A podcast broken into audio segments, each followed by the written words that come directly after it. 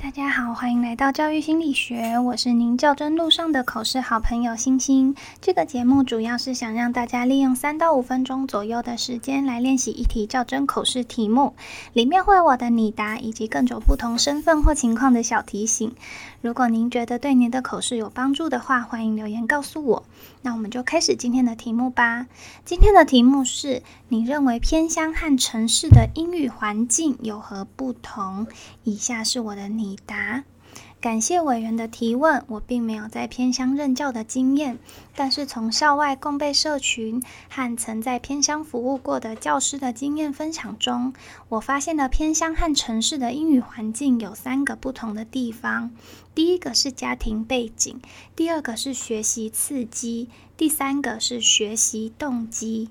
家庭背景的部分，城市中的家长大多学历较高，英语能力较强。很多家长会在小孩还未入学时就开始提供英语环境，像是英语童谣、英语带动唱之类的。学习刺激的部分，因为台湾的展演区域大多在城市，如果有外语的译文展演，通常也都会在城市办理。对于偏乡的孩子来说，就比较不便参加。最后是学习动机，其实不只是英语学习，大多偏乡的孩子较没有学习动机，再加上环境刺激较少，所以学习成就也没有城市的孩子高。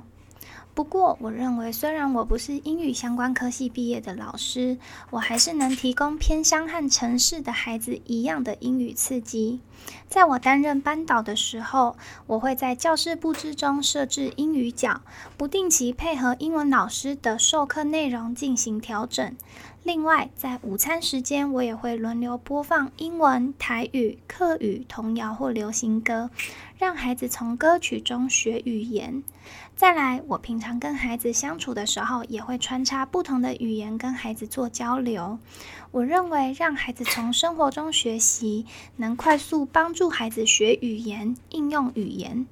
所以，虽然偏乡和城市的孩子外在英语条件可能有所不同，但我会尽我所能，让我的学生都能学会不同的语言。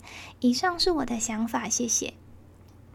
在我们高强度较真准备团中有练到这个口试题目，因为我真的没有在乡下待过，我是都市怂，不太确定偏乡的环境到底怎么样。